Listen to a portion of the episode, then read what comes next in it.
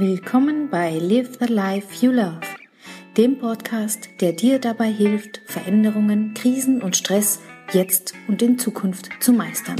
Ich helfe dir dabei, dein Leben selbst in die Hand zu nehmen. Mein Name ist Katja Schmalzel und ich freue mich, dass du heute dabei bist. Warum es hinderlich ist, die eigenen Werte zu kennen und du genau das trotzdem willst. Wenn man wie ich als Coach tätig ist, werden die Werte, die eigenen oder die meiner Kundinnen irgendwann früher oder später zum Thema. Manchmal werden sie direkt besprochen, manchmal nur indirekt gestreift, aber man muss sich irgendwann mit diesem Thema auseinandersetzen. Und ich habe das Thema genau jetzt aufgegriffen, weil ich bei Nicole darüber gelesen habe. Was sind Werte? Was ist genau damit gemeint und Warum poche auch ich in schöner Regelmäßigkeit in meiner Arbeit darauf, dass du dich damit auseinandersetzt? In den folgenden Minuten, wenn du diesen Beitrag liest oder vielleicht hörst, wirst du erfahren, was es dir bringt, deine Werte zu kennen und warum du sie genau heute überprüfen solltest. Was sind Werte? Werte erklären, warum wir uns so verhalten, wie wir es tun. Werte erklären, warum wir uns so oder anders entscheiden. Werte sind unglaublich motivierend und kräftemobilisierend. Werte erklären, warum uns diese Dinge wichtiger sind als andere. Werte erklären manchmal Konflikte. Werte erklären manchmal, warum sich das eigene Leben jetzt gerade so komisch anfühlt und man nicht so recht weiß, ob der Job noch passt oder die Beziehung oder andere Lebensbereiche. Werte, das ist ja etwas, über das in der Regel nicht so wirklich gesprochen wird.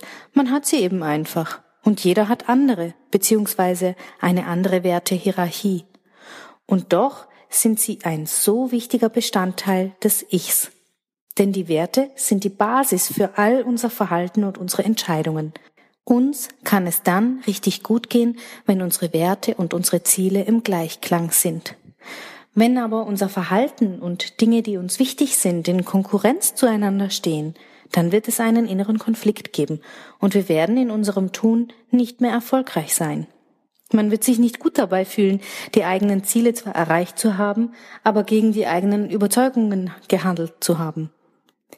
Es gibt nichts, wodurch man sich stärker mit anderen Menschen verbunden fühlt, als über die höchsten Werte. Und es gibt nichts, das nachhaltiger entzweit, als wenn das Verhalten von anderen den eigenen Werten widerspricht. Ein Gefühl der Ganzheit, der inneren Ruhe beruht auf einer Übereinstimmung zwischen unseren Verhaltensweisen und unseren Werten. Sie beherrschen unseren gesamten Lebensstil. Was ziehst du an? Wirst du heiraten? Wie wirst du deine Kinder erziehen? Welche Partei unterstützt du? Welchen Beruf hast du? Ich denke, du weißt, worauf ich hinaus will. Werte können sich ändern. Werte haben wir von Beginn an und sie ändern sich immer wieder in unserem Leben. Jeder Mensch durchläuft bestimmte Lebensphasen und dabei werden die eigenen Werte immer wieder in Frage gestellt, geändert oder neu sortiert. Was meine ich damit? Die einzelnen Lebensphasen sind beispielsweise die Kindheit, das Erwachsenwerden, der Eintritt ins Berufsleben, eventuell eine Familiengründung und der Eintritt in die Pension. In der Regel findet nach so einem Eintritt in die nächste Lebensphase eine Anpassung der Werte statt. In der Kindheit haben wir die Werte unserer Eltern übernommen. Diese wurden uns anerzogen. Dann haben wir Freunde kennengelernt und diese haben andere Werte und Verhaltensweisen, an die wir uns ein Stück weit anpassen. Wir überprüfen, zu wem wollen wir dazugehören, wen finden wir gut. Und so bauen wir unser Wertesystem neu auf, sortieren um und es werden uns plötzlich andere Dinge wichtig. Das wird dann spätestens wieder bei der Berufswahl passieren, bei der Wahl der Firma. Welche finden wir gut? Für was steht die Firma? Entspricht das auch meinen Vorstellungen? Wird mein wichtigster Wert die Karriere oder der Erfolg sein, dann wird meine Berufswahl eine andere, als wenn mein wichtigster Wert Hilfsbereitschaft lautet. Ich denke, das ist klar.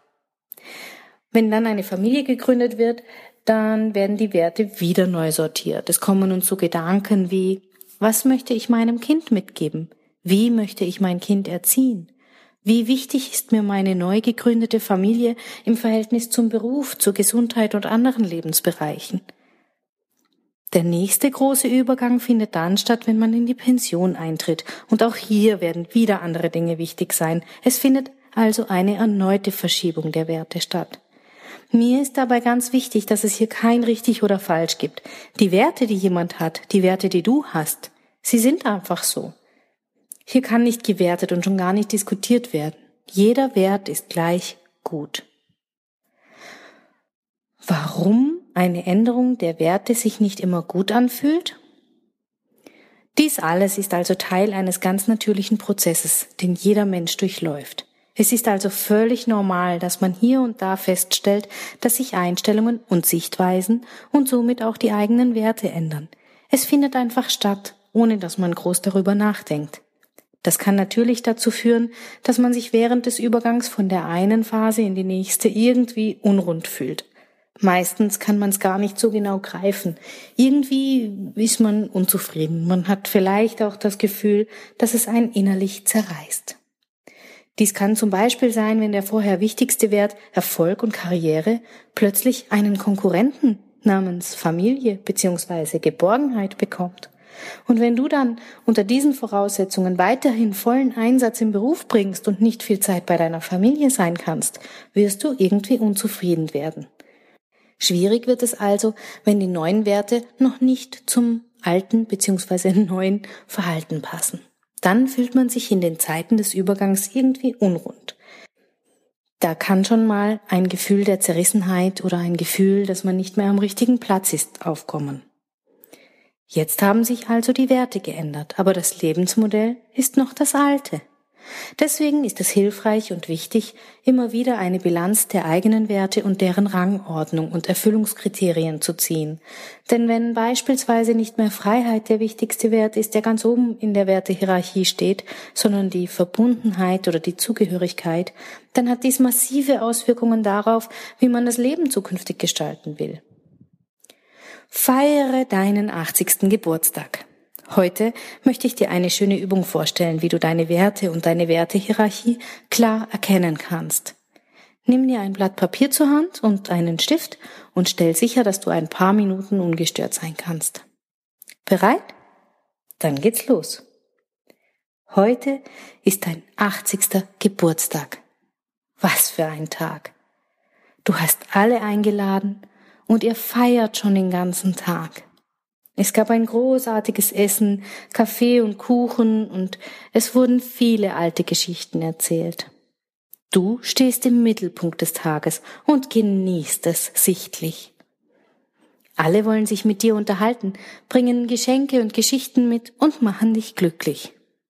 Am Abend erheben dann vier Personen das Glas, um eine Rede auf dich zu halten.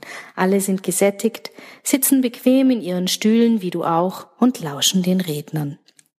Diese vier sprechen darüber, was du alles in deinem Leben erreicht hast und über all deine positiven Eigenschaften, die sie so sehr an dir schätzen. Einer der Redner ist jemand aus deiner Familie. Einer der Redner ist ein guter Freund, eine gute Freundin von dir. Einer der Redner ist ein früherer Arbeitskollege, eine Mitarbeiterin oder dein Chef, deine Chefin.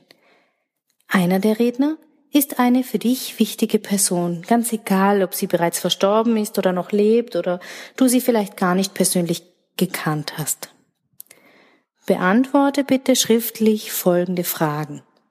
Was möchtest du, dass diese vier Personen über dich sagen?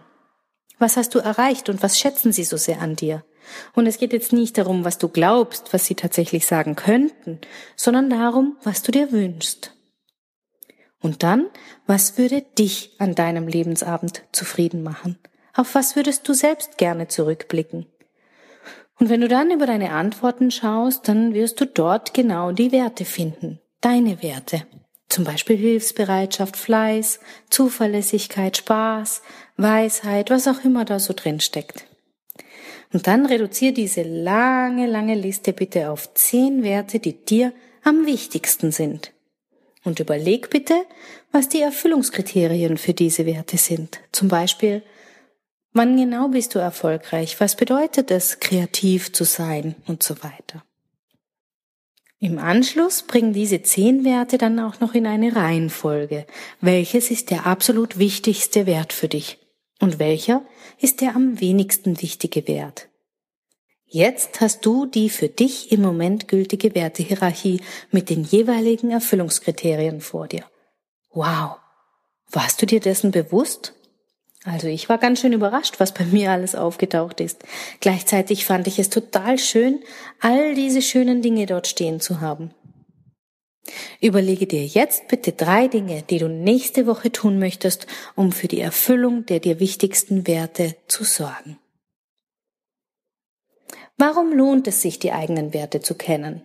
Du kannst dich motivieren, du kannst leichter entscheiden, du schaffst Vertrauen, du kannst deine Standpunkte viel klarer vertreten, du kannst deine Potenziale voll ausschöpfen, du gewinnst Klarheit über deine Situation, du kannst überprüfen, ob du noch auf dem richtigen Weg bist, du kannst Konflikte erklären, Du kannst deine Sehnsüchte erfüllen und du sorgst selbst für die Befriedigung deiner Bedürfnisse. Braucht es da noch mehr? Wenn du deine Werte nicht kennst und dein Verhalten nicht passend wählst, deine Werte zu erfüllen, wirst du irgendwann später einen Preis dafür zahlen müssen.